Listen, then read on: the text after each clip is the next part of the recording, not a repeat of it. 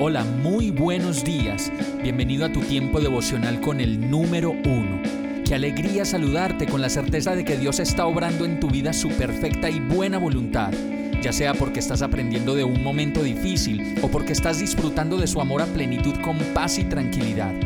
Llegó la hora de tomar tu Biblia, pues de seguro Dios te va a hablar, te va a reconfortar y lo mejor de todo, te va a dar las respuestas que estabas buscando. ¿Qué esperas? Vamos, súbete de una vez en este pequeño pero eterno vuelo devocional con destino al cielo.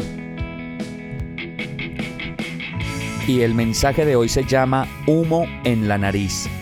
Deuteronomio 9:24 dice, Desde que los conozco, han sido rebeldes al Señor.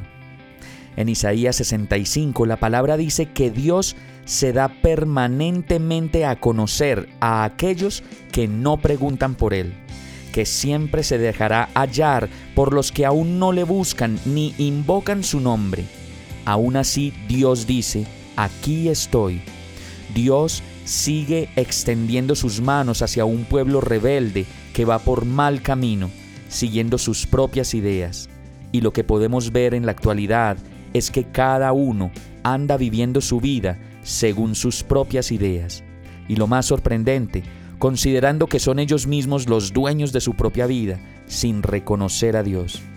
Isaías 65.2 dice, Todo el día extendí mis manos hacia un pueblo rebelde que va por mal camino, siguiendo sus propias ideas y la verdad me hace sentir mucha tristeza y también mucha vergüenza ver cuántas cosas decimos, cuántas cosas hacemos y sentimos que no hacen más que provocar a Dios. Entonces nos quejamos, maldecimos, nos creemos más que los demás, somos irreverentes y negamos que existe un Dios. Isaías 65:35 dice, es un pueblo que en mi propia cara constantemente me provoca que ofrece sacrificios en los jardines y quema incienso en los altares, que dice, manténganse alejados, no se me acerquen, soy demasiado sagrado para ustedes. Todo esto me fastidia como humo en la nariz, es un fuego que arde todo el día.